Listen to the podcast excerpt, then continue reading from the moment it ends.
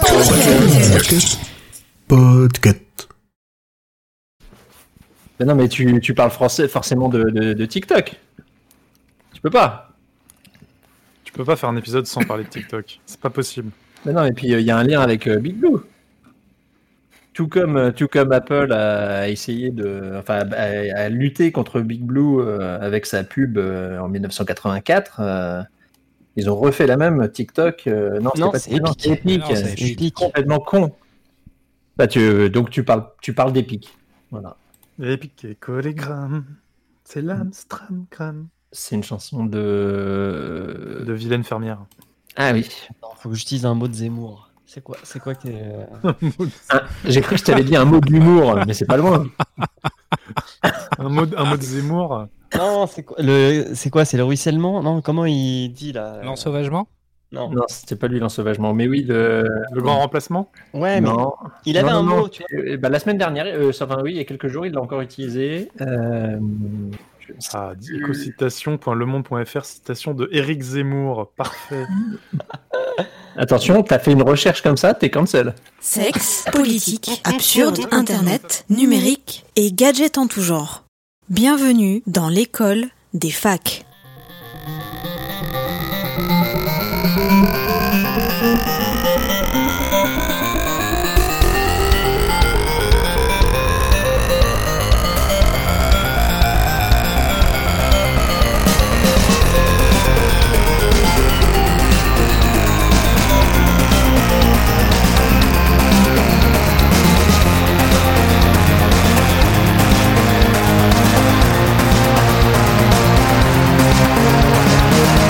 Salut mes petites beautés, ça va Bienvenue dans cet épisode 49 de l'école des facs. Je suis Julien et autour de la table virtuelle, nous sommes entre hommes. Car oui, euh, Audrey est un pas. Autour de la table, je vais faire l'appel par ordre totalement euh, aléatoire. Simon, Bonsoir. faut dire présent. Simon. Merci.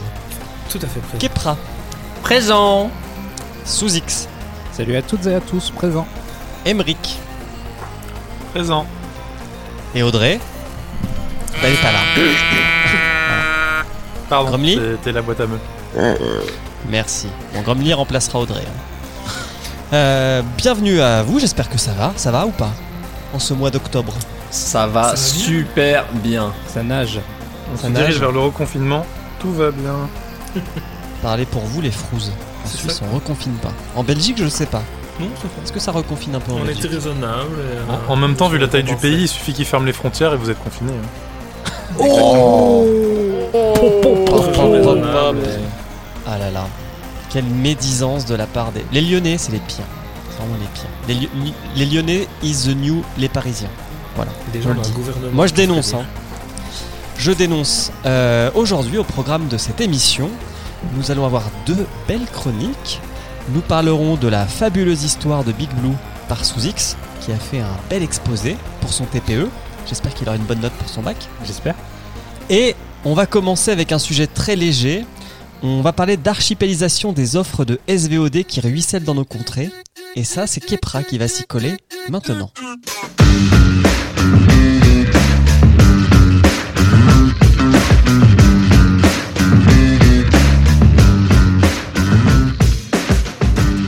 Bien, merci pour ce beau titre trouvé euh, à ma place. Euh, J'avais plutôt intitulé cette chronique 492 euros.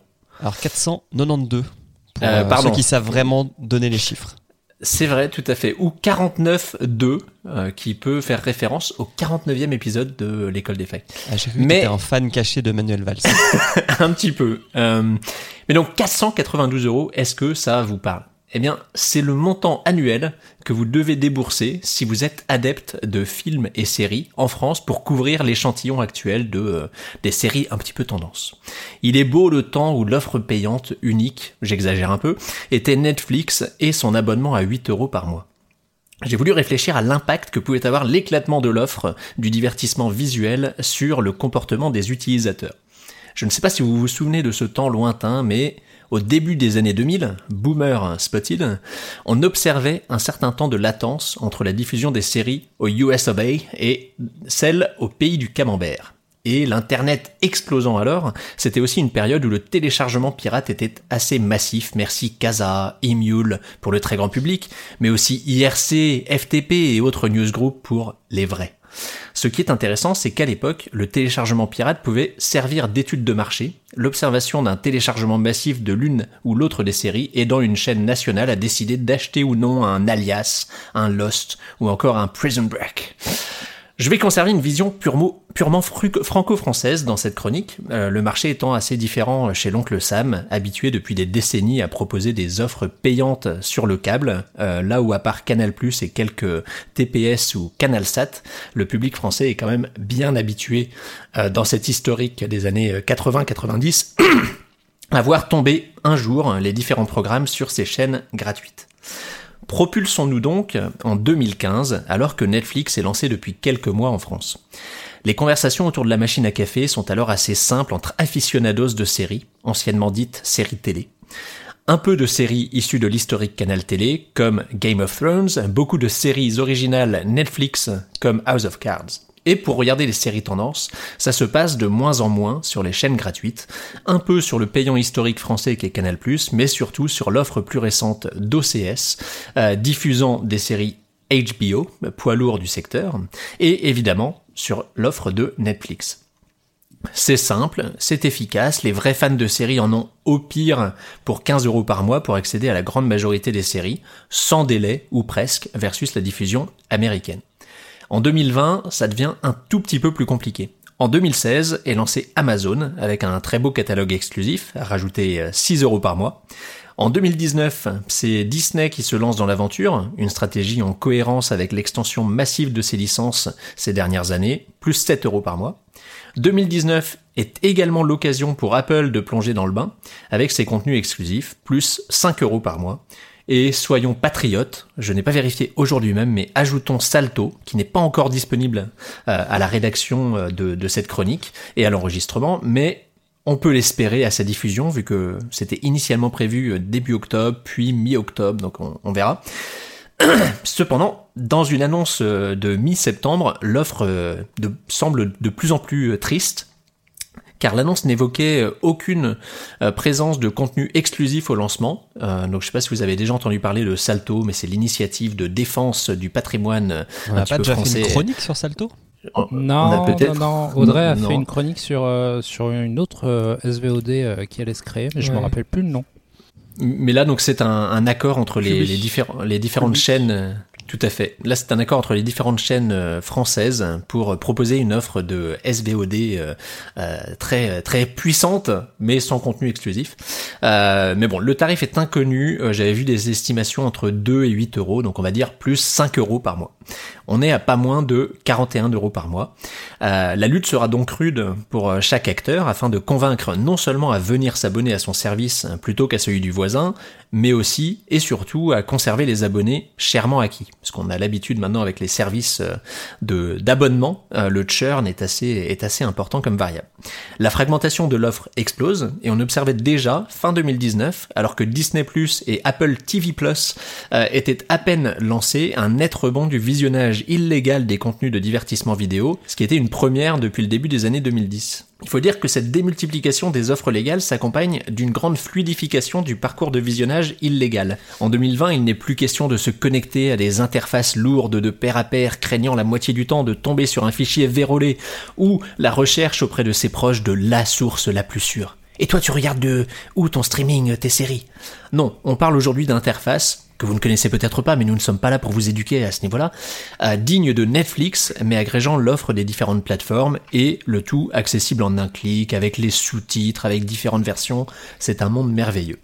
Et euh, j'ai envie de dire, c'est toujours un peu le défi dans le piratage de contenu. Il est essentiel que l'offre légale soit plus simple et plus riche que l'offre illégale, et c'est ce que Netflix euh, avait réussi à accomplir, et euh, auparavant des Spotify par exemple. Aujourd'hui, on est sur un retour à la case zéro, bravo à l'industrie.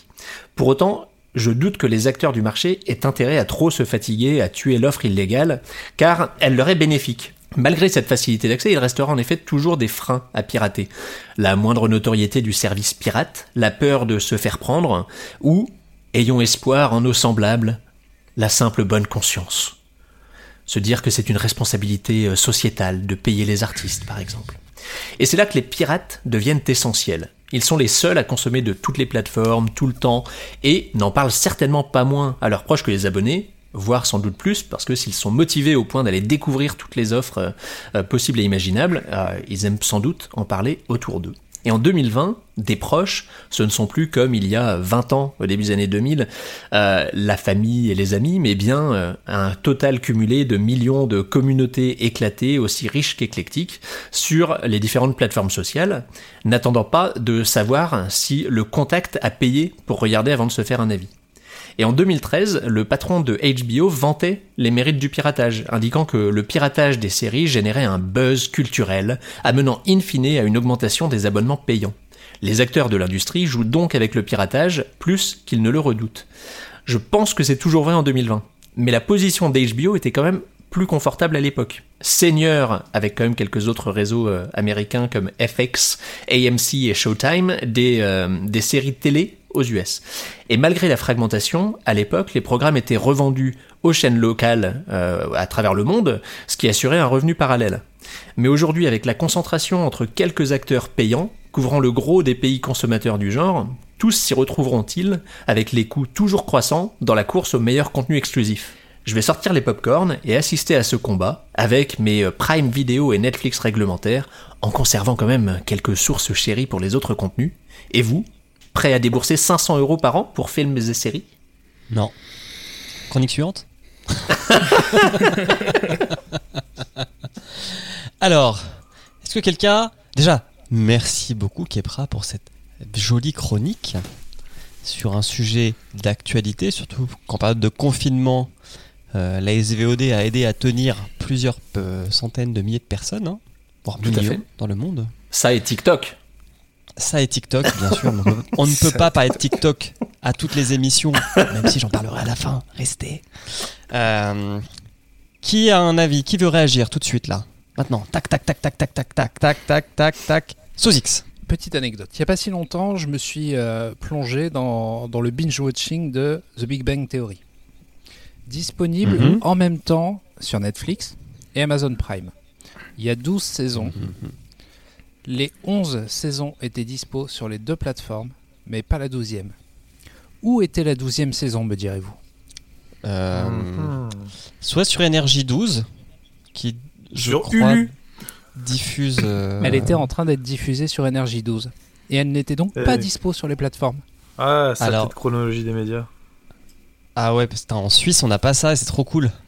J'ai été obligé d'appeler mon cousin américain, bien entendu, pour récupérer la saison 12 en entier, en français, qui avait dû être diffusée ailleurs puisqu'elle était déjà doublée. Mais tu n'as pas un magnétoscope pour enregistrer tes séries préférées? Euh, Non, le problème c'est qu'il a un magnétoscope, mais pas avec la fonction euh, programmation euh, sur les horaires. Mais de si, le code l'enregistrement, il- Showview, là, tu rentrais euh, dans Télé 7 jours, t'allais chercher euh, ton code à 8 ou Ouais, 10 et, chiffres. et tu perdais les 10 premières minutes. De... Oui, ça marchait Bien une fois sur deux. Parce que les chaînes de télé respectent pas du tout le- la, la programmation. Voilà, c'était la première référence au boomer de cette, euh, de cette émission. Ça me fait plaisir. Après, avec euh, les box actuelles, euh, si t'as un disque dur dans la box ou euh, accroché à la box, t'as peut-être moyen de programmer des Alors, enregistrements. Bon, vous savez que je suis un peu un Apple Ouais. fanboy. Sachez qu'en Suisse, chez Salt, donc qui est le deuxième fournisseur d'accès internet et mobile, c'était l'Orange Suisse et ça a été racheté par Free. Donc maintenant, c'est le Free Suisse. Euh, et, et pour 40 euros, on a un accès internet, ce qui est très peu cher pour euh, la Suisse. Ouais. Avant, je payais 140, enfin 140 francs pour avoir internet. hein. Et en fait, ils ils ont pas de box, ils ont une Apple TV. Et cette Apple TV, reliée au serveur de Salt, permet de tout revoir de ce qui passe à la télé. Donc en fait, ton Energy Oui, 12 parce là, qu'en Suisse, il y a, il y a ce, ce principe-là. De si Ouais. c'est passé à la télé, c'est euh, c'est open bar. tu peux le revoir quoi. Et, euh, et, et donc euh, je peux. J'aurais pu aller chercher sur, euh, sur Energy 12, mais la saison n'était pas finie d'être diffusée. Mmh. Ah parce que tu voulais tout. Bah oui. Ok ok. Emric, Euh, non, jamais je payerai tout ça. Euh, J'ai déjà euh, Netflix en partage familial et puis euh, Prime Video inclus dans mon abonnement Prime. Donc euh, je, vais me, contente de ça et puis euh, si jamais euh, il y a un truc qui m'intéresse ailleurs, je, je soit je demande des accès à quelqu'un qui l'a, soit ben j'attends ou je prends juste un mois. Voilà. Pas, je j'irai pas jusqu'à aller sur des services de piratage qui regroupent tous les flux en clair. Mais j'ai ouï dire que tu pouvais commander chez ton chez nos cousins outre-Méditerranée euh, Une euh, petite boîte boîtes, noire euh, une petite boîte magique qui a tout, tout, tout, tout, tout, tout, même les chaînes de télé. euh, Ah, j'en parlerai après. voilà. De l'IPTV. Simon, Eh bien, Simon, lui, euh, il est abonné à Netflix, il est abonné à Amazon Prime, il est abonné à Disney+. Et pour le reste, il y a Sigbird. On n'a on a, on a- on a pas parlé de, de service. euh, Voilà, On voilà. ne parle pas des choses qui n'existent pas, oui. les services alternatifs, on va dire. Euh, Et- ouais, et- et du moment coup, donné, il faut être un petit peu pourquoi raisonnable, tu- mais... si, si tu utilises ce service, euh, dont on ne citera plus le nom, pourquoi tu. Qu'est-ce qui te pousse à acheter, enfin, du moins à, à financer certains et pas d'autres? Ceux qui sont disponibles en Belgique, déjà. Ouais. Disney+, par exemple, on l'a seulement depuis le 15 septembre. On a mis plus de temps à l'avoir que, à l'avoir que chez vous. Et est-ce que Mais tu as vrai que je- acheté je le trouve- film Mulan Parce que Disney Plus c'est quand même la seule plateforme de SVOD qui vend des films dessus qui ne sont accessibles que si tu accèdes au service de SVOD. Non, parce qu'en plus Mulan euh, risque de poser d'autres problèmes, donc euh, D'accord. non, c'est pas celui-là en particulier, mais non, parce qu'il y, a- il y a beaucoup de licences que j'apprécie particulièrement et pas mal de documentaires, ce genre de choses, euh, de séries aussi qui sont assez cool, donc euh, C'était pour le Mandalorian en 4K. non, parce que lui, je l'avais vu sur la plateforme dont on ne parlera plus déjà. non, non, c'était pas pour ça, mais enfin tout ce qui est vraiment disponible, je- j'utilise énormément Netflix. Euh, Avec un VPN Prime. ou pas? Euh, Est-ce que vous êtes des, on va dire de la piraterie soft qui est d'utiliser le VPN pour jouer avec les, VPN, la géométrie du catalogue? que Quand je traîne en Allemagne, le catalogue est fort différent, par exemple, de ce que je peux, euh, de ce que je peux avoir en Belgique. Et parfois, ça m'arrive de me connecter en France pour certaines choses qui n'existent pas en Belgique non plus. Donc, ouais, ça m'arrive de, de sortir le VPN pour ça. Mais c'est vrai qu'Amazon Prime, bah, je euh, enfin, le Prime Vidéo, je l'utilise euh, principalement parce que je l'ai eu dans mon Amazon Prime. Ouais. Et que j'utilise pour Twitch aussi. Et du coup, ouais, bon, j'y ai accès, donc j'en j'en profite. Mais le, l'achat le plus volontaire que j'ai fait, finalement, ça reste quand même Disney+, quoi. Mais par contre, c'est intéressant le, le- les VPN parce que justement, ça amène à cette, euh, à cette volonté ou non de freiner euh, les usages, euh, comme tu disais, du piratage soft. euh, parce que Netflix Mhm. le permet de manière très simple. Amazon Prime, c'est impossible euh, d'accéder au catalogue d'un autre pays. Enfin, on utilise des Ah. VPN. euh, Vas-y. Si tu utilises ExpressVPN, tu peux. Ah bon? ExpressVPN lui fonctionne? Parce que j'en avais essayé 3-4 services différents, ça ne fonctionnait pas. pas. euh, un si, épisode ExpressVPN, mais- quand tu vas. Par exemple, euh, ExpressVPN, euh, tu as Paris 1, Paris 2, Strasbourg. Utilise Strasbourg, tu verras que ça, ça passera pour euh, avoir. Bah, enfin, toi, ça t'intéresse pas parce que tu habites en France, mais moi, ça m'intéresse pour euh, avoir certains trucs que j'ai pas en Suisse et qui sont sur le catalogue français. Mais souvent, ExpressVPN a deux voire trois villes. Et, ouais, sur Prime Video. ouais. D'accord. Et, euh, Ok. et ça fonctionne. Bah, en tout cas, le- la tentative sur les différents serveurs américains euh, ne, ne- ne semblait pas fonctionner. Et c'était pour une raison proche de, de celle de. Enfin, ce qui était similaire à celle de, de Suzy. C'était une série où euh, aux États-Unis était disponible la quatrième euh, saison et Hmm. en France on s'arrêtait à la troisième et où tu te dis, euh, laissez-moi regarder, euh, laissez-moi regarder le truc. Mais, et et c'est vrai qu'on enfin, on arrive le, le point de. Mais pourquoi tu payes pour l'un plutôt que pour l'autre? C'est vrai que c'est quand même la grosse différence au niveau culturel avec les, les services musicaux. C'est-à-dire que finalement que tu sois sur Spotify, bon il y a quelques exclusivités, mais que tu sois sur euh, un Spotify, Apple Music ou, euh, ou euh, YouTube Music, euh, globalement, gl- ou Deezer, pardon, soyons un petit peu patriotes, globalement tu as accès à la même chose, alors que là en effet hein, on est Deezer. que sur... Ah ça n'est plus français, Ça n'est mince. Je croyais qu'on a notre notre État Il et notre gouvernement avait lutté euh, fortement pour résister à la- à l'acquisition par Yahoo et qu'après on Il avait me semble que continué. à- l'actionnaire majoritaire maintenant, c'est plus, c'est, plus un truc français. Mais- D'accord. Euh, et donc oui, non, mais c'est vrai que du coup, bah, tu payes pour certains et euh, bah, il y a un moment, tu vas pas payer pour tout, donc euh, bah, c'est un peu le premier arrivé. Euh, Après, je premier veux dire, où tu payes. produire un album et produire une série ou un film, on parle pas des mêmes budgets non plus, quoi. Donc, euh, Mhm. et euh, c'est- enfin pour moi, c'est, c'est, pas la même chose. D'autant plus que, bon, maintenant Spotify s'y met, mais Spotify a pendant, euh, ouais, Spotify a pendant très longtemps été qu'un distributeur de contenu, mais absolument pas un producteur de contenu. Ils s'y mettent en rachetant des studios de podcast et, et du coup ils investissent pour euh, comment dire pour euh, bah, pour euh, agrémenter leur catalogue de choses qui font que les gens iront chez Spotify et pas chez d'autres. Là où Netflix a très vite créé son sa, sa comment dire son sa branche originale. Enfin, tu Je parles pour le très monteur. vite sur plusieurs. C'est très vite sur plusieurs décennies quand même, hein, parce que Netflix, euh, nous, c'est c'est un, un- une historique récent, mais Netflix, c'est quand même un, un vieil acteur. euh. Ça, leur a pris, euh, ça leur a pris du temps. C'est sont créés pour en moi- 97. euh. Euh, Orange est encore euh, plein d'a- d'actionnaires. euh, Orange, Deezer est encore plein d'actionnaires français, dont Orange, euh, CIC, Xavier Niel. Mais il y a aussi Access Industries, société américaine fondée par un milliardaire américain d'origine russe. Ah, C'est beau. La différence aussi. Mais ça reste une société française. c'est que dans les plateformes de streaming, pour ce qui est musique, il y a très très peu d'exclusivité. Alors que sur les plateformes ici, tout ce qui est séries et films, la, la compétition est beaucoup plus forte, même hors, euh, hors production maison. Il y a quand même beaucoup de choses que tu ne trouves que, que sur une plateforme, donc euh, Mm. ça, reste ça reste assez compliqué. Ici, bah, par exemple, si tu veux voir du Disney maintenant, si t'as pas Disney, ben, c'est mort quoi. Bon, Disney euh, enfin Disney maintenant ça devient tellement de choses. euh, tu t'enlèves Bah, Star Wars, tu t'enlèves Marvel, Marvel, tu t'enlèves National Geographic. T'as quand même. Euh, tu euh, tu t'enlèves la Fox. et Ils ont Dans acheté les la Fox aussi, c'est vrai.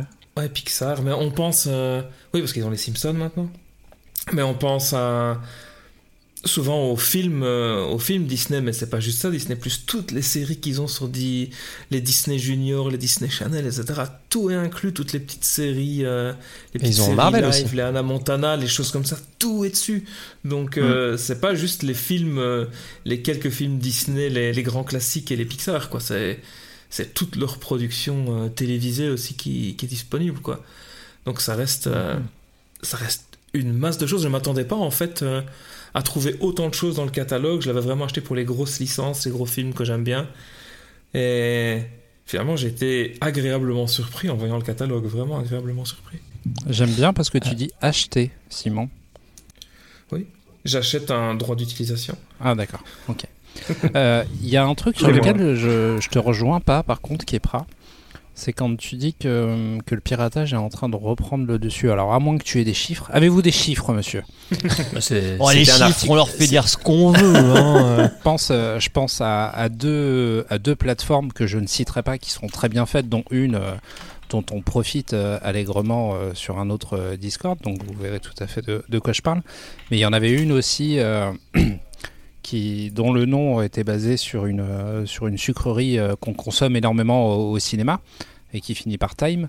euh, qui était déjà dans, dans, cette, dans cette mouvance euh, il, y a, il y a une dizaine d'années et qui, qui ont une interface à la Netflix et qui sont aussi faciles d'utilisation, euh, voire même plus. Ouais, mais enfin, c'est l'autre dont tu parles, c'est Plex par rapport à Popcorn Time. Et c'est deux solutions différentes. Mais Plex n'a rien de- C'est Plex n'a rien c'est d'illégal, serveur hein. multimédia, donc faut Ouais, quand même c'est que tu les télécharges. Ouais. Après, Euh, juste pour- quoi le je- faciliter le téléchargement. Mhm. Je dis pas, mais Juste pour les chiffres, euh, donc l'un des chiffres qu'il y avait dans l'article que je voyais, c'était les le partage de fichiers euh, BitTorrent euh, et je crois que c'était sur certaines offres euh, accumulait près de 30% du trafic des fichiers mis en ligne euh, contre 22% sur la même période l'année euh, l'année d'avant. Euh, et visiblement, c'était en partie euh, lié à la sortie de la dernière saison de euh, Game, of Thrones. Ouais, bah, mais- mais... ça a été, enfin, c'était un fait d'arme pour eux d'être la série la plus téléchargée. Bah, d'où le, d'où la remarque du, d'où la remarque du CEO de HBO qui était très content parce que plus ils étaient piratés, plus on parlait d'eux, plus les gens s'abonnaient à HBO. Voilà. Mais tu vois, c'est marrant d'étudier l'évolution de la SVOD via cette série, parce que donc euh, ça part sur HBO. Euh, si je prends l'exemple de la France, donc c'était diffusé Canal Plus. sur Canal+. Sur ouais, et OCS. Après, c'est euh, passé sur OCS et c'est repassé sur Canal Plus en même temps. Mais euh, si tu les voulais vraiment, en fait, si tu les voulais le lendemain de la diffusion américaine, c'était OCS. Et Mm. si tu les voulais en français, c'était Canal Plus. Mais bon, la Ils version avaient française, en VOST hein, euh, sur OCS. ouais, c'était en VOST, ouais. déjà. Mais c'était euh, 24 heures après la sortie. Et à part la saison 8, où ils ont mis un peu plus de temps et du coup, ils pouvaient sortir la VF assez rapidement. Mais pour le reste, c'était euh, SVO, euh, euh, VOST 24 heures après. Mais euh, j'ai l'impression que ça a beaucoup moins téléchargé pour la dernière saison, pour le coup, parce que tu avais une offre qui te permettait de répondre aux besoins euh, des gens Non, c'est étaient parce que plus personne regardait, elle était nulle. non, je pense pas. Je pense que le, les les gens se sont mis à pirater parce qu'ils voulaient les choses tout de suite, ou on va dire 24 heures maximum. Et à partir du moment où CS et Canal Plus se sont mis à faire du 24 plus, et bah le, le piratage s'est quand même cassé la gueule parce que c'était dans l'offre. Alors Je qu'avant, crois même que OCS c'était même pas, pas. du 24 heures après. Tu l'avais euh, le, tu l'avais le lundi de la diffusion du dimanche soir, donc c'était même pas 24 heures après. ouais non, si t'as t'as sans doute raison. Mais oui, c'est ça. C'est ah, c'est devenu ultra facile. Tu l'avais aussi vite que si tu piratais, et en plus c'était légal. Donc euh, Mais il y avait moins d'acteurs, Tout à d'où fait. le rebond euh, maintenant. Alors euh, moi j'ai pas donné mon avis sur la chronique de Kepra. Et toi, Julien Et je, je- toi, je- Julien, je qu'en penses-tu euh, quelques-uns des points que vous avez évoqués. Le premier, c'est l'abonnement familial. Donc, je paierai jamais ce truc-là parce qu'en gros, il y a une sorte de gentleman agreement dans la famille et la belle famille qui est toi, tu payes Canal, toi, tu payes Netflix, toi, tu payes Prime. Euh, j'ai pas partagé mes codes euh, Apple TV, mais tout le monde s'en fout. Que j'ai eu euh, parce que j'ai acheté un iPhone l'année dernière. D'ailleurs, je l'ai eu pendant un an gratuit. Je l'ai utilisé deux fois parce qu'il n'y avait pas grand chose à avoir dessus. Et puis, moi j'ai un truc que je trouve ouf, et tu as, commencé à en parler, Emmerich, c'est l'IPTV. Donc l'IPTV, c'est euh, c'est une petite boîte qui te permet d'accéder à, à tout, mais il faut payer. Et c'est là où c'est ouf, c'est que c'est les premiers pirates qui font payer un abonnement pour pirater. Alors qu'avant, c'était- ça a toujours été gratuit, quoi. C'est juste que... Ouais, Pas toujours, quand même, toujours. euh, T'as quand même Bah, des services. t'avais- Il y avait quand même déjà des services payants. Là, là, c'est un service de pirate. Qui... Ouais, mais ouais. Mais là, oui, c'est vraiment euh, plus. Non, mais ça sent, ça sent un peu euh, le piratage industriel, quoi. Si tu Mm. veux, euh, tu, tu, tu rentres ta petite carte bleue, euh, bon, qui se fera sûrement euh, sniffer et, et tu vas la retrouver dans. Enfin, tu vas sûrement te la faire pirater dans les six mois à venir, mais ça, c'est un, autre un autre débat. Mais je, je sais parce que, en fait, en ce moment, je sais pas si vous avez suivi, c'est un peu en lien avec la SVOD, mais il y a eu les droits télé de foot en France qui ont explosé, au sens. euh, donc, il y a un groupe espagnol ou italien, je sais plus. Je crois qu'il est, non, je crois qu'il est espagnol, qui s'appelle Media Pro, qui a racheté les droits de la Ligue 1 pour 1 milliard sur 3 ans, et qui du coup a créé avec euh, TF1 un partenariat qui s'appelle Téléfoot, euh, la chaîne. Long story short, on se retrouve avec un délire qui est bien plus cher que toi, c'est qu'aujourd'hui, si tu veux regarder tout le foot à la télé en France, ça te coûte 80 balles par mois. Si tu veux regarder la France, avec des champions et, euh, et les championnats étrangers. Et euh, ils ont même fait d'ailleurs euh, Téléfoot, ils ont fait une offre avec Netflix où tu payes 30 euros par mois et tu as Téléfoot plus Netflix. Alors la version la plus light là, c'est la en SD avec, euh, avec un utilisateur. Mais euh, depuis euh, que euh, Téléfoot est en place, les, les ventes d'IPTV pour regarder du foot ont explosé parce que on est arrivé à un point où c'était bien trop cher pour le Kidam de quand même déverser 80 balles par mois juste pour regarder un sport quoi. Et, et- et j'ai peur qu'avec les SVOD on tende vers ça parce que entre le moment où Netflix est sorti en France et aujourd'hui, je pense que l'abonnement a dû prendre 3 euros par mois de plus. Pas l'abonnement de base. Pas l'abonnement de base, il a toujours il est- Oui, il est resté à 8 euros. Euh, c'est les autres qui ont augmenté, mais qui, en effet, euh, si quelqu'un veut un peu de la qualité, euh, le double écran, etc., c'est là que ça commence à. Mais-. Et, il, euh, il parle de- d'augmenter là prochainement. Et, et- Mhm. et Bah, en la fait- France est l'un des seuls marchés, en effet, pardon, et qui a, qui a résisté à cette augmentation. Pour l'instant, euh, tous les, dans les autres marchés, ils avaient augmenté même le, le, for- le, le prix de base.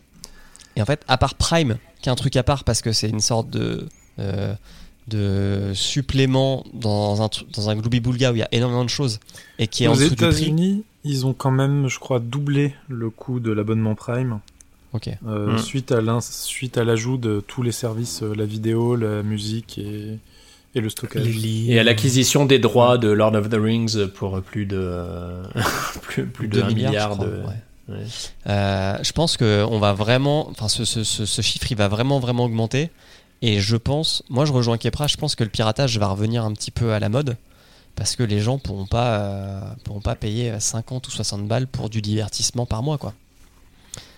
Euh, et, et un autre point aussi qui manque dans ta chronique, enfin que t'as évoqué, mais moi je trouve que Canal Plus, qui est un truc qui est très cher, Euh, parce que Après, c- 40 ou 50 balles, c'était le coût des abonnements euh, satellites euh, et même Canal Plus, hein, avant qu'ils C'est vrai. se cassent un peu la tête euh, face à la concurrence.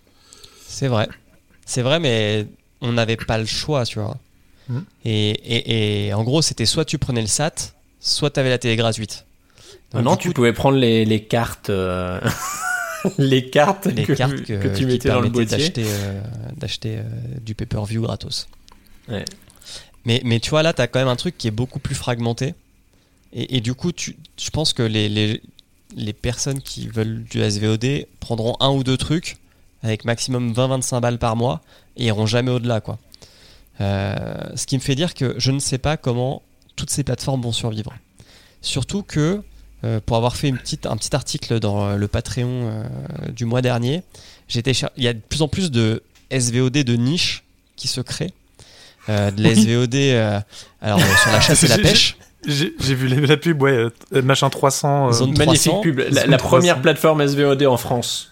Euh, de la SVOD de films d'horreur, la SVOD Bollywood, la SVOD de comédie musicale, euh, la SVOD, euh, il y avait quoi d'autre? Que j'avais trouvé, je sais plus. Mais du coup, on, on- enfin, cette archipel, archi, archipel, donc archipel, putain, je sais pas dire. Archipélisation. Archipélisation. Archipélisation, merci. Elle va, elle va encore continuer, continuer, continuer. Et, et je, je ne sais pas comment ce modèle va, va tenir. Je, euh, Netflix, Prime, Disney ont les reins assez solides parce qu'ils ont diversifié leurs activités.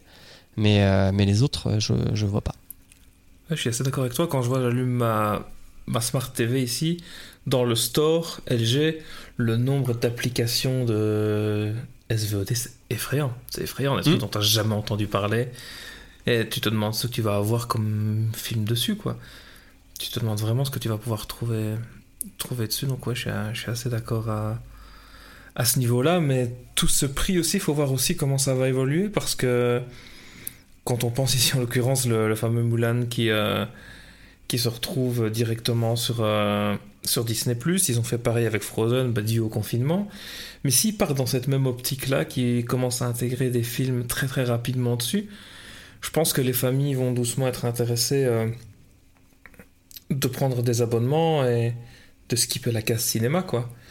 Parce que quand t'as une famille avec deux enfants, trois enfants, payer les tickets de chaque personne, euh, payer le popcorn et le coca plutôt que d'aller chercher une bouteille dans ton carrefour euh, du coin de la rue, bah, ça commence à faire un impact financier différent. Et tes 50 balles par mois d'abonnement, même si tu les prends tous, ça peut commencer tout doucement à être vite rentabilisé, quoi. Donc, euh, Plus ton film à 30 euros quand même, mais oui. Ça dépend. Ça dépend justement. Ici, il faut voir hum, comment ils vont évoluer avec, euh, avec le reste. C'est ce qu'ils ont fait avec Moulin. C'était 30 euros, c'est ça hein? C'était Euh, 30 ou 20 40 20 euros 30, Mulan. ouais. Ouais, 30, ouais. Je Je pense que c'était 30, oui. Mais crois si que c'était tu, 30 aussi. si tu pars sur une euh, sur une offre rapide comme ça, à partir du moment où tu as une famille de 4 personnes aller au cinéma pour regarder un film, tu, tu dépenses bien plus que 30 euros. C'est combien le, le prix de la place de ciné en, Sui- en, en Belgique?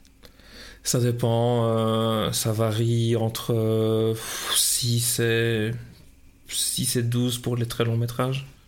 Et ce qui était incroyable, c'est qu'il y a un fort, une forte probabilité quand même qu'on aille de plus en plus vers ce modèle-là, parce qu'il Mhm. leur fallait, je, je voyais ça, c'était, il leur, il leur suffisait d'avoir 5 millions d'entrées virtuelles euh, pour le film, 5 millions d'achats du film pour être rentable. Donc quand t'as pas besoin de te tanner euh, toute la logistique, les achats par les différentes, enfin la, la distribution dans les différents pays, les achats par les différentes salles, etc. Et que t'as juste à mettre le, le- le film sur une plateforme et qu'il suffit à travers le monde entier d'avoir 5 millions de personnes qui l'achètent sur un truc aussi populaire que du Disney, ils ont Ah pas bah. trop de problème à être rentables. hein. Les 30 balles, ils sont direct dans leur poche, quoi. tu passes, tous les intermédiaires passent à la trappe, quoi. Donc ouais, forcément, c'est rentable. Est-ce que quelqu'un a encore quelque chose à dire? Sur cette chronique Je pense que c'est. Je ne pense si, pas. peut-être. Merci Audrey pour ton intervention. Ah non, Audrey n'est toujours pas là. Toujours pas. Et on va passer du coup à la seconde chronique, la fabuleuse histoire de Big Blue. Oui. Allez, prends une petite gorgée d'eau, avale bien, referme la bouteille.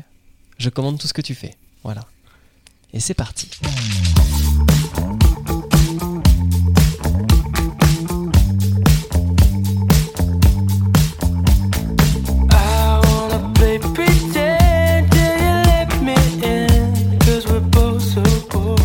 Mesdames et messieurs, je vais vous conter une histoire.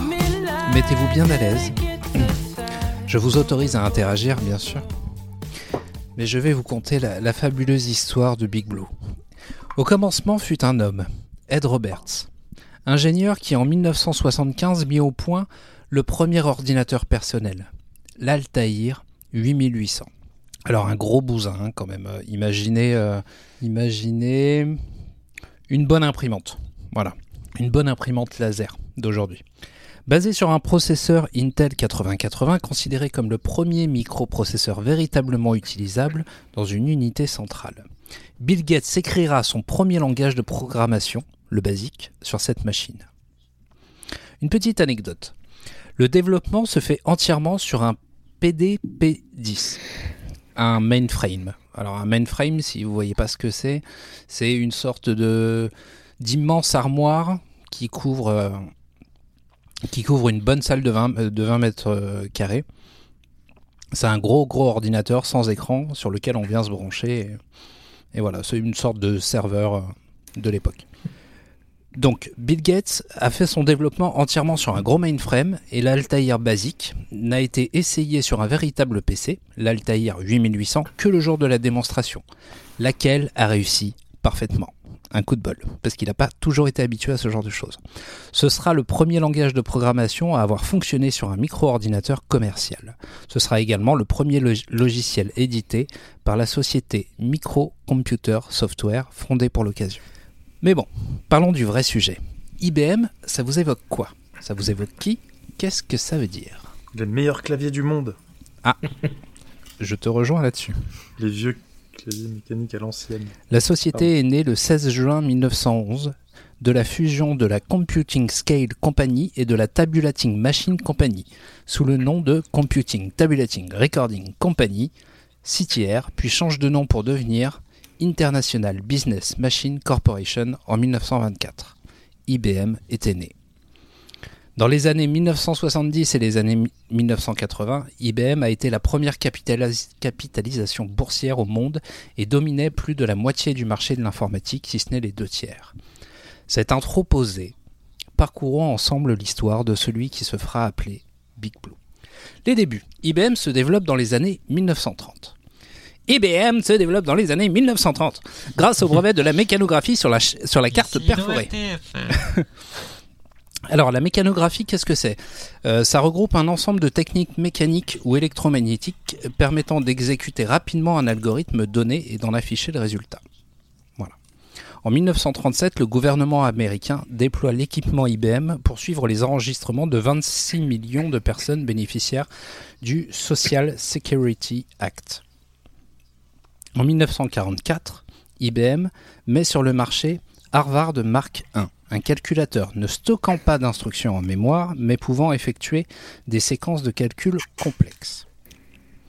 En 1954, IBM lance sur le marché le modèle 650, le premier calculateur muni d'une mémoire à tambour, Et ça, c'est fort. Le bousin avait enfin une capacité de stockage. Donc dites-vous que les ordinateurs jusqu'à 50 euh, 1954 ne stockaient pas d'informations. On ne faisait que lire alors, sur du papier perforé, sur des cartes perforées. euh.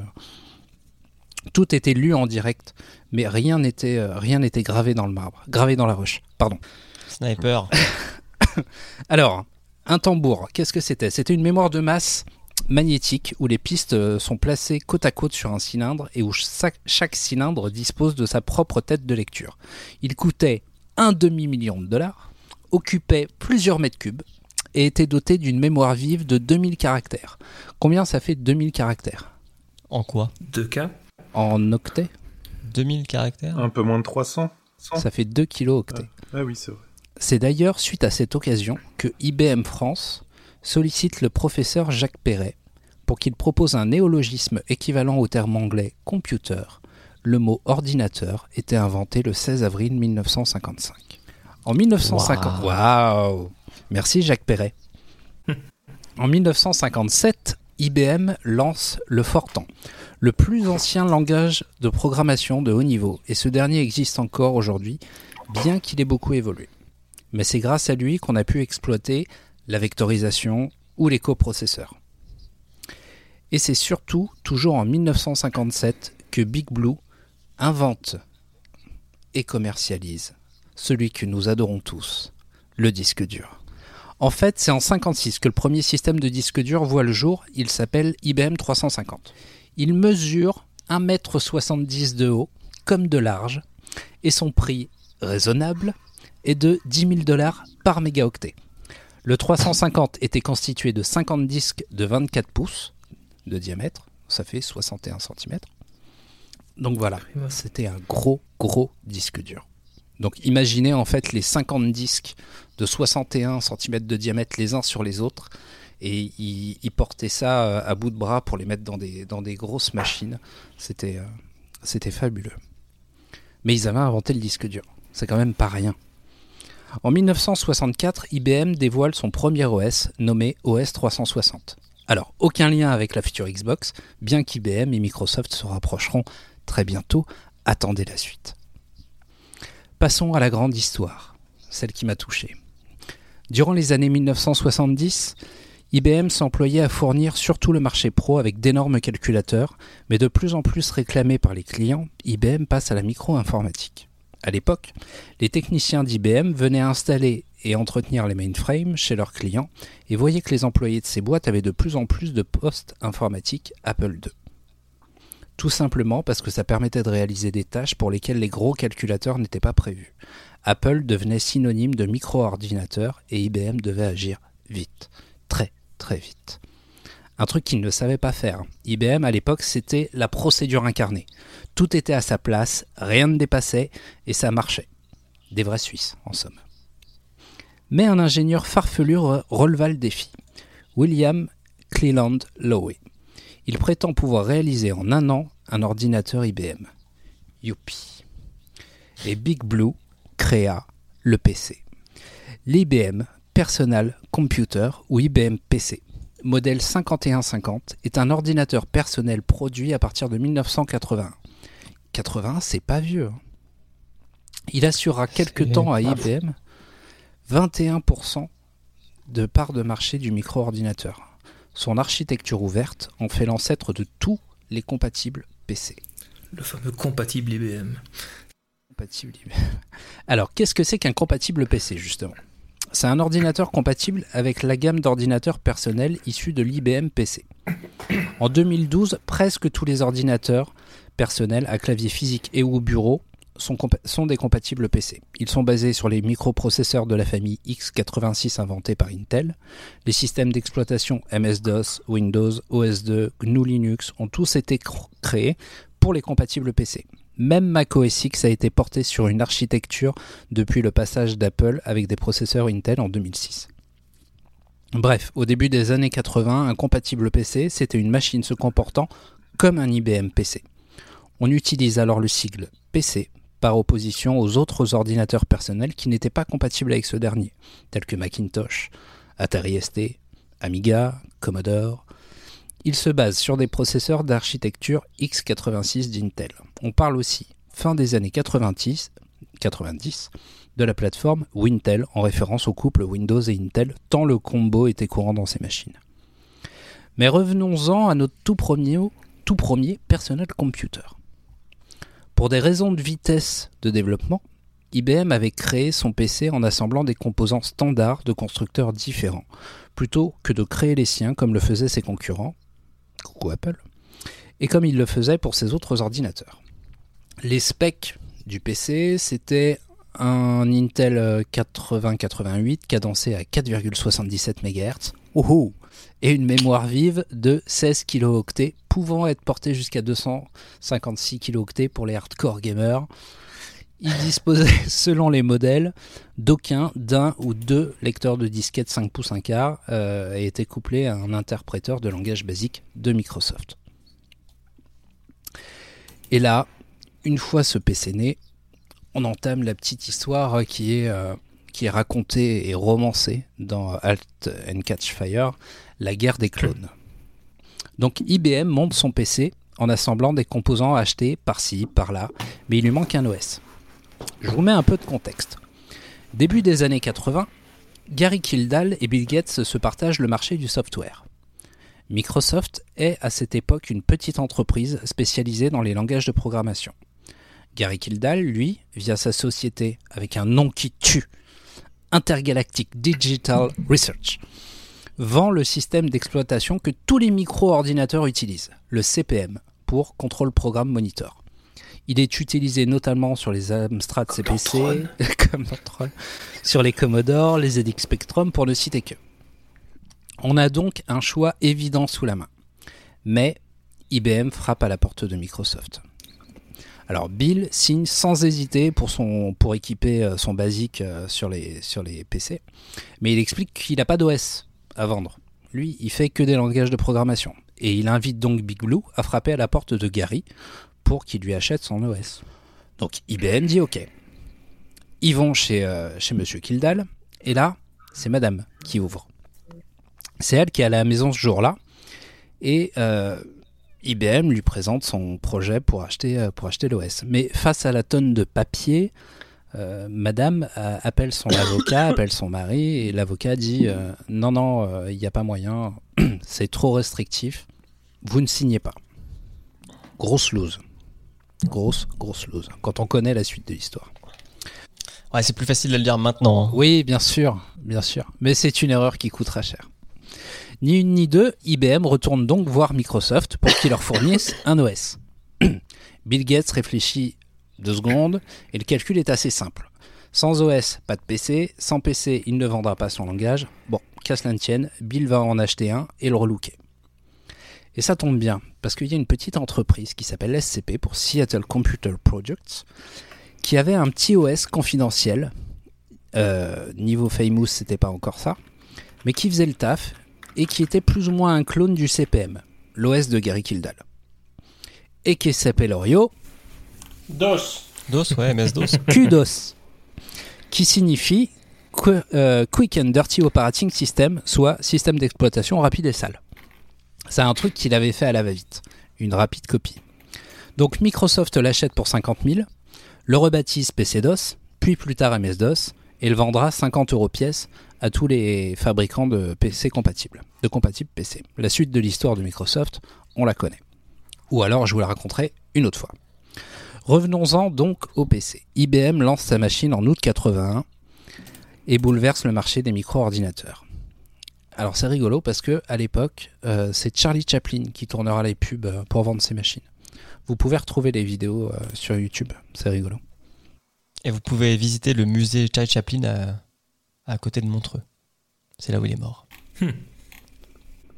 Malgré, ce- malgré ce que prétend la com, le PC d'IBM n'est pas par contre le plus puissant des ordinateurs de l'époque. Et pour le vendre, il faut la killer. Uniquement compatible avec leur machine. Ce logiciel, ce sera Lotus 123, un tableur.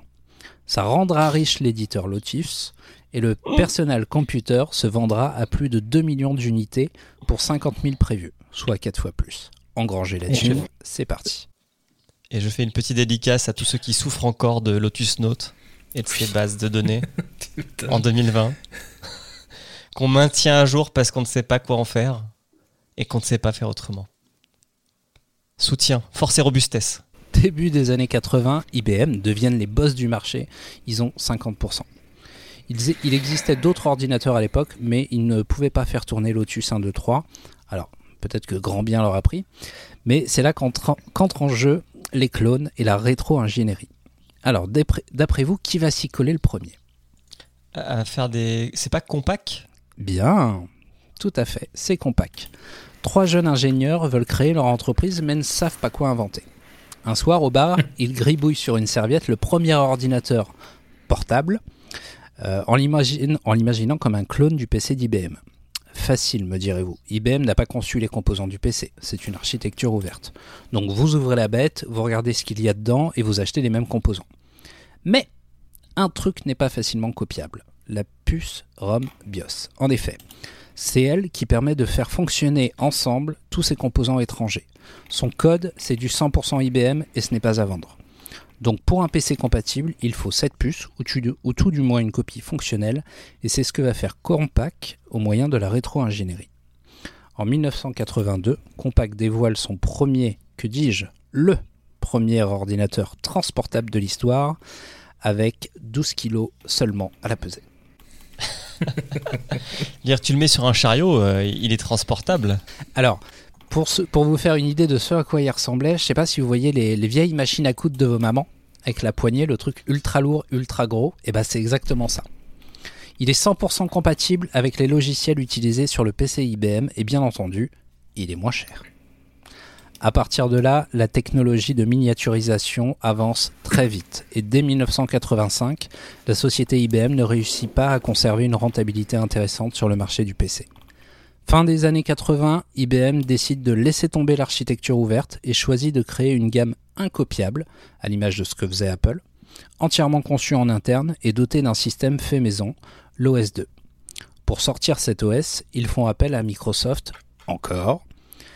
Ils fournissent les spécifications et Bill Gates le code. Mais Microsoft survit uniquement grâce à la vente de MS-DOS qu'il vend aux fabricants de clones de PC. Et si IBM ferme les vannes avec du tout propriétaire, il ne gagnera plus rien avec OS2 sur lequel il ne touchera pas de royalty. Puisqu'il écrit l'OS, il le, il le vend, il est payé pour écrire l'OS et puis après basta. Donc Microsoft invente Windows et son environnement graphique. OS2 n'en était pas pourvu. Et IBM décide de ne fabriquer aucun PC compatible Windows. Et là, c'est la loose. Et oui, C'est ainsi qu'après avoir dominé, qu'IBM se retira du marché grand public et se recentrera sur le B2B et la grande informatique.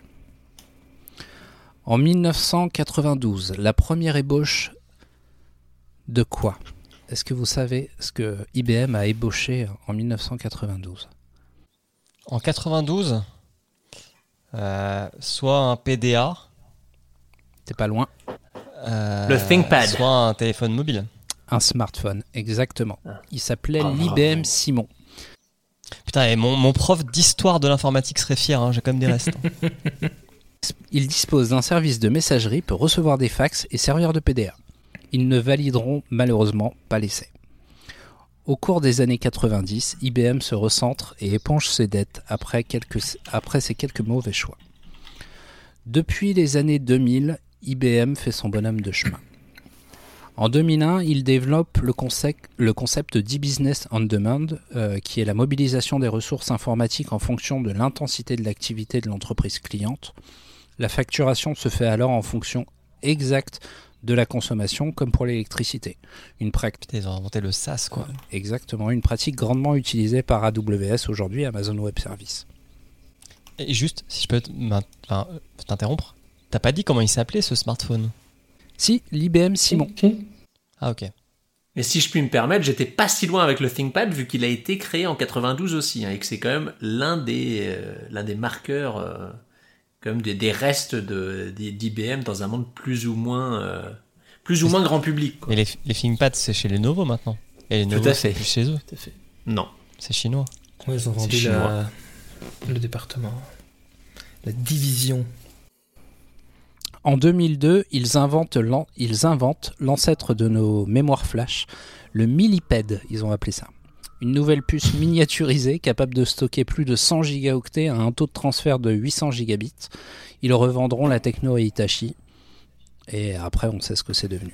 En 2004, comme vous le disiez, ils vendent leur branche PC à Lenovo. En 2011, IBM dévoile son programme d'intelligence artificielle Watson, une IA capable de reconnaître le langage naturel et de battre les humains à Géopardy. C'est vrai qu'on ent- on entend, on n'en entend plus trop parler de Watson. Ça, ça a un peu été remplacé par Google. Ouais, Google Mais avec. euh, comment il s'appelle? Deep Blue? Non, Deep Blue, c'est euh, c'est IBM C'est. IBM, ouais. Euh, Go. Deep Blue, c'est l'ancêtre de Watson. C'est lui qui commençait à battre Kasparov aux, aux échecs. Mais euh, non, je sais plus le Google Go. Enfin, enfin bref. Mais en tout cas, Watson, sachez qu'en en milieu pro, c'est vendu dans des salles. Parce que si tu vas sur des salons euh, informatiques euh, professionnels, tu as toujours un stand IBM. Très souvent. Et Watson, c'est vraiment genre la boîte à outils magique qui répond à toutes tes questions, quoi. Et, euh, c'est et, et ça marche. Enfin, ça marche. Et ça vend. J'ai pas dit que ça marchait. Et enfin, Je te- je- pour finir, en 2018, IBM annonce le rachat de Red Hat, qui édite des distributions Linux. Voilà ça, mes ouf. amis, et ça c'est ouf. Voilà mes amis, vous connaissez enfin la formidable histoire de cette grande entreprise pionnière, pionnière du monde de l'informatique. Merci sous X. Tu auras une bonne note pour ton TPE. Merci. Et je vais reboire un coup. Vas-y. Alors, est-ce que l'un d'entre vous connaissait euh, l'histoire d'IBM ou de Big Blue? Est-ce que vous avez appris des trucs? Qu'est-ce que vous, qu'est-ce que vous évoque IBM en 2020 maintenant? Moi, Simon. ça m'évoque beaucoup de choses parce que. euh, ben, juste avant. Parce que tu as l'an 88 ans. 2000, voilà, J'étais aux études et moi j'ai travaillé sur de l'IBM 370. J'ai fait de l'assembleur euh, 370, euh, du JCL, comme on appelait ça, le langage système d'exploitation, avec les petits terminaux, tout ça. Donc oui, j'ai bien bien connu ça. Et euh, je me suis retrouvé après dans le milieu hospitalier à faire du support pendant 10 ans où on travaillait avec un IBM S400. Donc pareil avec des, terminaux à la base. Et puis après on s'est retrouvé avec un tout connecté en coaxial. Et on s'est retrouvé ensuite avec euh, des applications pour remplacer ces terminaux qui passaient par le, TCP comme, comme le reste. Mais oui, donc j'ai eu l'occasion de travailler justement avec tous ces fameux, ces fameux mainframes. J'ai bien bien connu ça. Et finalement, je me suis retrouvé dans le compatible PC. J'avais un Tandy 1000 à l'époque. Mon tout premier ordinateur, c'était un Tandy 1000 qui était un 80-88, je pense. Donc, euh, dans les toutes premières euh, générations de, ces ordinateurs-là. Donc, oui, j'ai eu l'occasion de suivre un petit peu toute, cette épopée euh, à, partir de, à partir des années 90. Donc, oui, c'est un. Il va avoir 41 ans fin d'année. Hein. L'air de rien. Ah là là. Donc, ouais, c'est quelque chose que j'ai Donc bref, bien ça t'évoque une nostalgie.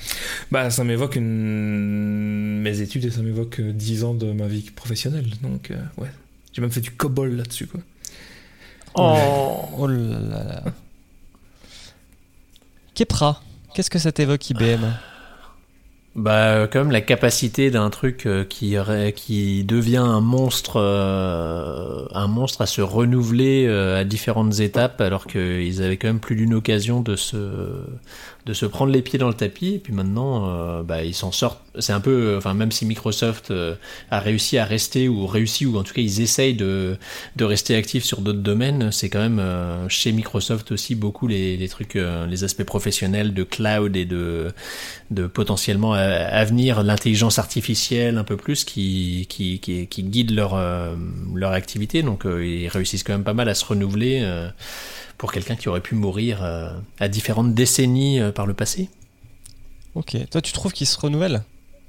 Bah, c'est des choses dont le grand public entend plus forcément parler, mais où ils réussissent, euh, ils réussissent bien quand même à, à faire, euh, à faire survivre et prospérer, je sais pas, mais dans mon esprit en tout cas, ils, agissent beaucoup plus dans l'ombre que pour le pour le grand public qu'avant, euh, mais que pour autant, euh, pour autant, ils s'en sortent pas mal. Ils ont fait du yo-yo, en fait. Ils ont raté des occasions de devenir beaucoup plus grands. Mais ils ont aussi Oui. évité des occasions de complètement mourir. Donc, euh, Ouais, Ils c'est ont- ça. C'est ils ont vraiment réussi à garder le- un niveau sans, sans se noyer, mais sans jamais vraiment décoller. C'est sur aussi longtemps, c'est quand même impressionnant, quoi. Mhm. Et toi, Emeric ouais, pour moi, c'est ça, c'est un peu la, grosse boîte, euh, la grosse entreprise à papa qui a réussi à pivoter comme une start-up au moment opportun. Euh, ils, ils dominaient vraiment l'informatique et puis euh, derrière ils, ils ont failli, ouais, ils ont failli mourir et enfin failli mourir. Ils auraient pu euh, se planter, euh, aller droit dans le mur et finalement, bah, aujourd'hui, il reste, il reste la référence, enfin une référence. Euh, il tire l'innovation dans certains pans de l'informatique euh, encore. Donc, euh, non, c'est une, grosse entreprise à laquelle on, doit le respect, je dirais. Ah ouais? Parce que pour, moi, c'est le monde d'avant. C'est le monde du hardware IBM. C'était les rois du hardware. Alors, ok, il y a Watson et il y a un peu de, de SAS, etc. Mais j'ai l'impression que depuis la dernière décennie, ils, ils ont totalement disparu de la carte et, et ils se font même bouffer sur le monde professionnel par Microsoft qui, qui pilonne euh, les, les boîtes pour, euh, euh, bah, pour qu'on mette du Outlook. Par, par Outlook a totalement euh, défoncé Lotus Note. Enfin, Mm. Outlook Ouais. et Office. Mais a totalement, par défoncé exemple, Lotus. dans le domaine du, des ERP, euh, Maximo, enfin IBM avec Maximo, ils ont, euh, ils ont la main mise. C'est un, truc qu'on voit, qu'on voit que quand on bosse euh, dans, en prestataire chez des gros groupes. Mhm. Mais euh, ils ont, euh, enfin, ils ont leur ERP qui est bien implanté euh, en concurrence avec SAP.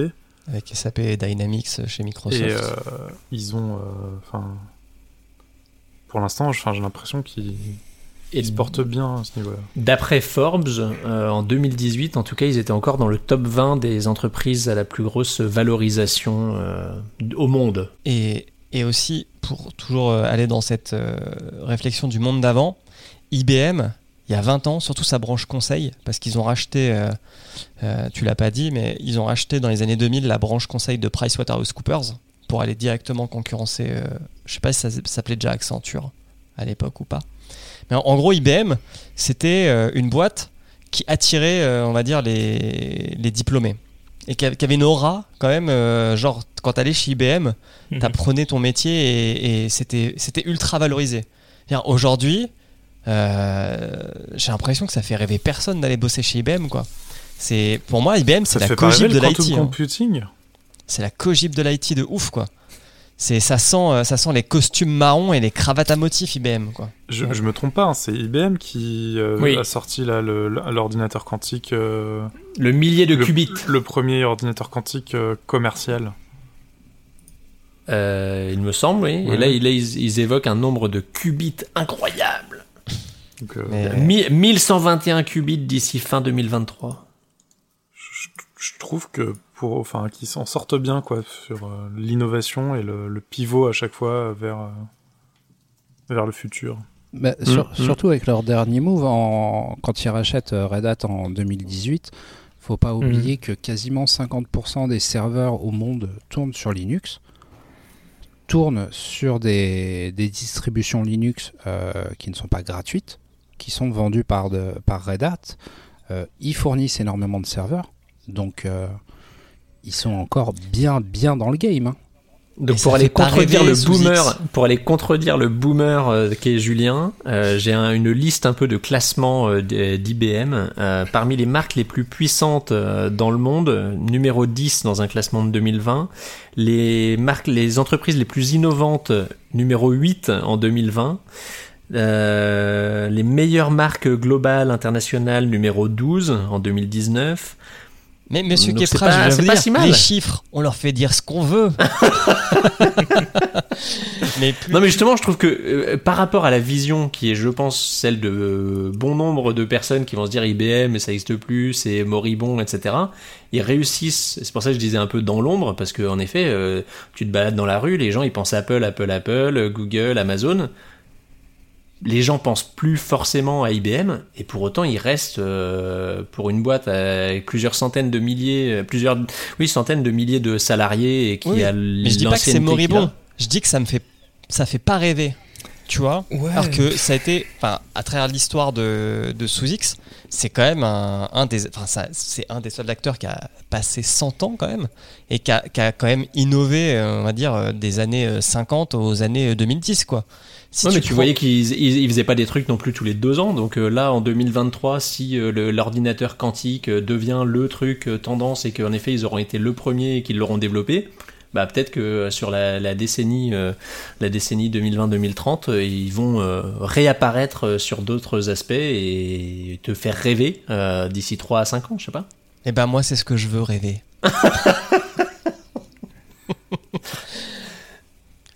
Est-ce que vous avez d'autres choses à dire sur Big Blue? Sous X, Simon, Pas je vous ai vu hésiter là tous les deux. Non, non, moi je suis, je suis, ra- je suis ravi d'avoir découvert euh, en profondeur euh, cette histoire. Oh, Big Blue, Deep Blue, profondeur, joli. DeepMind, non? L'ordinateur de Google. Deep, Deep Mind, joli, joli, joli. Voilà, donc euh, je, je suis ravi et on, on proposera, on proposera cette histoire euh, en article Patreon euh, pour que tout le monde, euh, pour que le plus grand nombre puisse en profiter. Et on peut peut-être dire aussi qu'IBM, c'est quand même une des sociétés qui est en place depuis tellement longtemps et qui ont toujours ce même logo avec les lignes. Ça fait depuis combien d'années que c'est Ce leur même logo dégueulasse, tu peux le dire. C'est- C'est incroyable. Ça fait... En quelle année ce logo est apparu? J'ai pas euh, étudié euh, l'évolution euh, du logo. Mais est-ce qu'ils l'ont fait Ouais. sur Lotus 1, 2, 3 ce logo? C'est ça la vraie question. Probablement. Attends. Excuse-moi, mais quand tu vois les réactions à un changement de logo comme Gap euh, à l'époque, euh, tu te dis peut-être qu'ils ont raison de pas changer. Les gens veulent pas forcément de changement. euh. Et c'est peut-être ce qui, ce qui ne fait pas rêver euh, Julien. 72. Soix- 72 ce logo. 67 même. Le premier vraiment aligné, c'était en 67 quoi. Ouais, mais la version actuelle, La version de actuelle, c'est de 72 quoi. 62. 72. C'est Eh incroyable. ben, ils dépensent pas des centaines de milliers de- d'euros à faire bosser des boîtes pour refaire un logo. Ils se concentrent sur l'essentiel. Bon père de famille. Quand tu vois des Google qui révisent leur logo pour réaligner un tout petit peu différemment les, les lettres de. Enfin, c'est de la folie. Alors que les gens veulent, veulent être, veulent être rassurés Ouais. par de la stabilité. IBM, c'est ça, c'est la stabilité. Oui, C'est la oui, poussière. in- inouï, inouï. Vous voyez, inouï pour la... le TGV, la SNCF, c'est beau. Donc je trouve ça quand même assez impressionnant de pouvoir euh,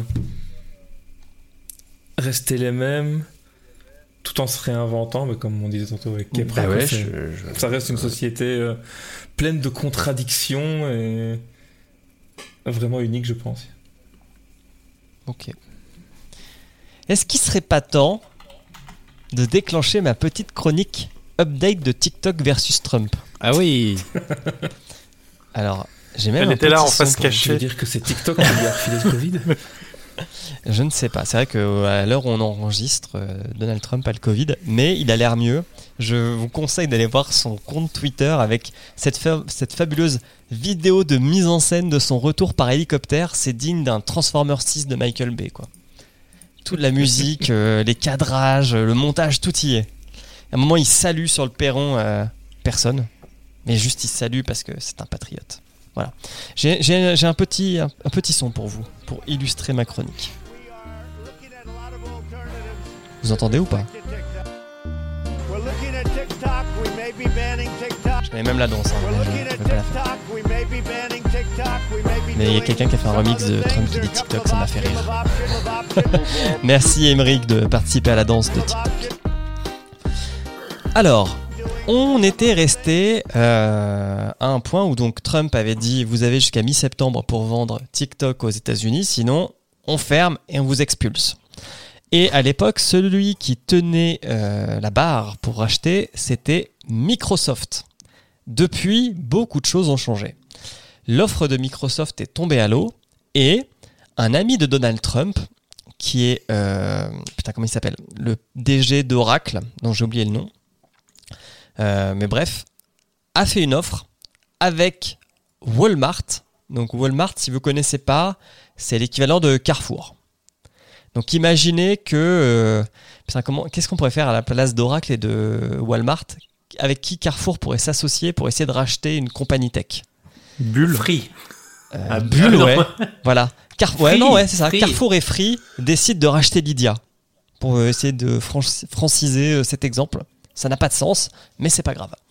Euh, donc ils ont proposé euh, une offre où ils rachètent 20% de TikTok, mais ils rachètent pas l'algo. Donc en fait c'est un truc qui est vraiment pas clair. Ça, ça traîne, ça traîne, ça traîne. Donc euh, l'administration Trump a demandé à bloquer les téléchargements sur les App Store, euh, Apple et Google, euh, de TikTok et de WeChat. Sauf que ByteDance, donc la maison mère de TikTok, a répondu et a assigné en justice l'administration américaine en disant que le move de, l'administration était anticoncurrentiel. Il y a une juge qui a rendu une première décision de justice fin septembre et qui a dit il est illégal de bloquer euh, le téléchargement de, TikTok pour le moment. Donc c'est plutôt bien. Euh, après, on sait que ça va prendre beaucoup, beaucoup de temps. Euh, et surtout, en fait, là où euh, ça se joue, c'est euh, la sécurité. L'administration dit on ne peut pas laisser une application qui euh, pompe toutes les données et les envoie en Chine et au Parti communiste chinois. Euh, je fais une petite aparté, mais je ne sais pas si vous avez vu, il y a une base de données de 2,6 millions d'influenceurs qui a été euh, leakée il n'y a pas longtemps, qui appartenait au, Parti communiste chinois. Et il y avait beaucoup, beaucoup de journalistes euh, avec euh, leur nom, leur adresse, leurs habitudes. un truc un peu flippant. Voilà, je ferme la parenthèse. Et on en est là. Donc aujourd'hui, TikTok n'est toujours pas bloqué. Et un nouveau délai a été accordé à TikTok, non pas par euh, la comment dire l'administration euh, américaine, mais par la Chambre du commerce, qui a donné comme euh, ultimatum mi-novembre pour trouver une solution à ce problème de sécurité et de vente de l'application Après les élections, quoi. après les élections. Donc, on va dire qu'avec le Covid et euh, la qualité des débats en ce moment euh, qui a eu lieu, euh, le, sujet TikTok a un peu, disparu du panorama de Donald Trump. Mais un truc qui a été aussi assez rare pour être souligné, c'est qu'une des grosses pompes, pompes de Instagram, Adam Mosseri, qui est Instagram, c'est un des concurrents de TikTok, a plaidé pour laisser TikTok libre aux États-Unis. Euh, il a dit en gros, si on interdit TikTok, bah, ce sera dommageable à tout le monde. Euh, et c'est pas l'internet qu'on veut nous, les Américains. Voilà. Donc voilà, c'était le petit point TikTok. On pensait que lorsqu'on allait enregistrer euh, cette, euh, cette émission, soit TikTok serait banni des États-Unis, soit un deal aurait eu lieu. Étrangement, aucune des deux sorties n'a eu lieu pour le moment. Donc on se retrouvera au mois de novembre pour voir si TikTok a été vendu ou banni. Est-ce que vous avez quelque chose à dire sur TikTok? Est-ce que vous l'avez téléchargé et que vous avez fait un profil et vous avez commencé à faire de la danse et des montages vidéo rigolos? Euh, je l'ai. Je, Ah. je, je, je scrolle mon flux, je marque des trucs que j'aime bien, je cache les trucs que j'aime pas, mais ça me propose toujours des trucs que j'aime pas. Les, ça me propose même, repropose même des trucs que j'ai déjà marqués que je voulais pas voir. Je vis exactement dans le même monde TikTokien que qu'Emeric. Je ne comprends pas l'algorithme qui ne veut pas me comprendre. Je l'ai installé, je l'ai laissé une heure, je l'ai désinstallé. Parce que ça n'est Ah ouais absolument pas intéressant pour mes usages et mes recherches. Ça ne me correspond pas. Ok. Et donc toi, Souzix, tu as téléchargé et...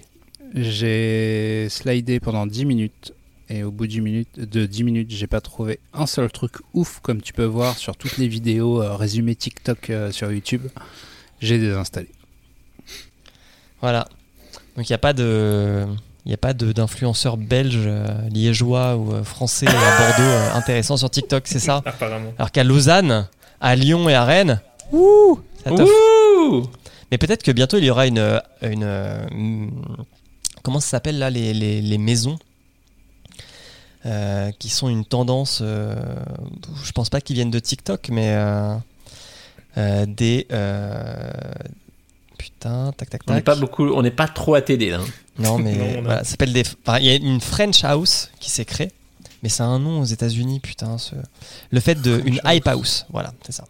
Donc en Ah. gros, euh, des influenceurs se rassemblent dans une maison et puis font des, des vidéos collaboratives entre eux pour euh, comment dire bah, pour gagner du like et pour faire fructifier pour faire fructifier et buzzer euh, leur compte.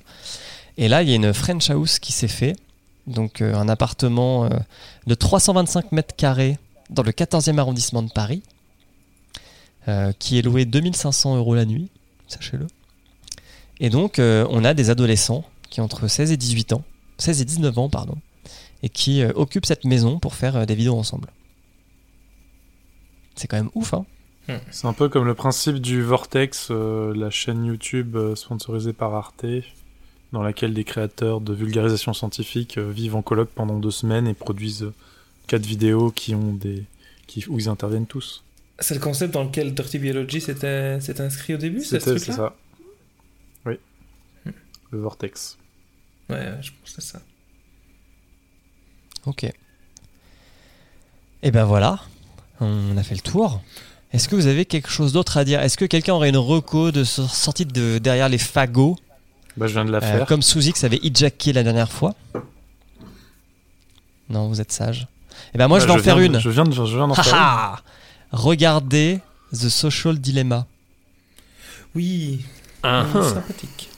Tu pitch Euh, des anciens cadres de des GAFA euh, expliquent euh, à quel point les euh, réseaux sociaux plus Gmail euh, ont une très mauvaise influence sur le comportement humain.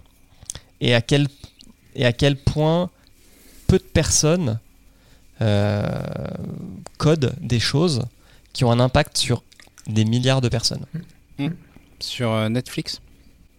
Sur Netflix, bien sûr. À quel point? À quel point aussi ils ne se rendaient pas compte à certains moments qu'ils faisaient certaines choses, alors qu'à d'autres ils s'en rendaient totalement compte, qu'ils ont levé les drapeaux rouges que personne n'a voulu entendre. C'est assez, euh, assez consternant et ça. effrayant. Il me semble qu'on avait fait une émission, sur- je sais plus, on a fait une émission sur le bouton like. Il me semble qu'on en a parlé. Je sais pas, mais en tout cas, ce- cette remontée, c'était il y a 2-3 ans, euh, je crois, déjà, ces ingénieurs de, de ces sociétés qui, qui commençaient à en parler en disant euh, parfois je me rendais pas compte de ce que je faisais, l'impact que ça allait avoir. De... Et puis en effet, euh, ils avaient des révélations. Ils disaient c'est comme ça que je me suis dit qu'il fallait que je, je parte. Et, et ça se réalise maintenant, le fait que c'était une Et Il y a catastrophe. du beau monde hein, ce qu'on dans, faisait dans pour le la société. reportage. hein. Ouais. Ouais, ouais, ils ont des, des, des gens. Bah ouais, ils ont du coup hein, des mecs qui ont créé Gmail ou le bouton like. Euh, Il y avait des anciens DG parce qu'il y, a- il y a un mec qui était DG de Pinterest à un moment. Hmm. Euh, voilà, non, c'est- plutôt pas mal. Et euh, alors, bien sûr, ça fait peur. C'est le but. Installez euh, le module temps de contrôle sur vos téléphones, histoire de vous rendre compte à quel point vous passez du temps parfois pour rien là-dessus. Et, euh, et j'aimais bien le. Bon, c'est toujours romancé, hein, c'est très américain. Mais euh, j'aime bien l'idée de, de mettre un petit peu plus d'éthique dans euh, le, le codage et le développement d'applications. C'est une, c'est un beau vœu pieux. Ça fera un beau sujet. C'est un beau sujet.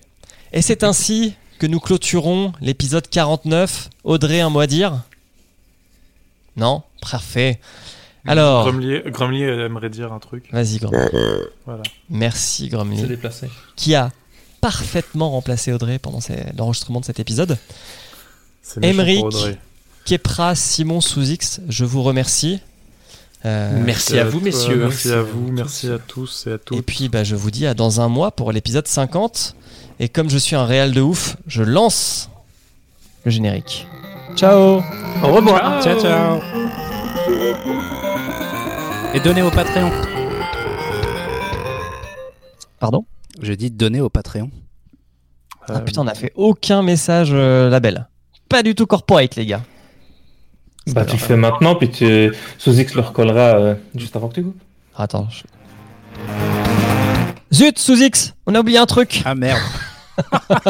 Oh là là, mais quelle réalisation de malade Mais Sous-X, l'école des facs, c'est quoi? Ça appartient à qui?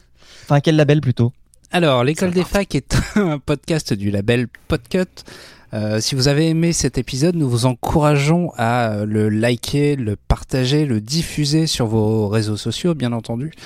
Euh, N'hésitez pas à nous soutenir afin qu'on puisse continuer de faire de, de belles enquêtes, de, de belles chroniques en allant voir sur patreon.com slash podcut et retrouver l'ensemble des podcasts du studio euh, label Podcut sur podcut.studio. Studio.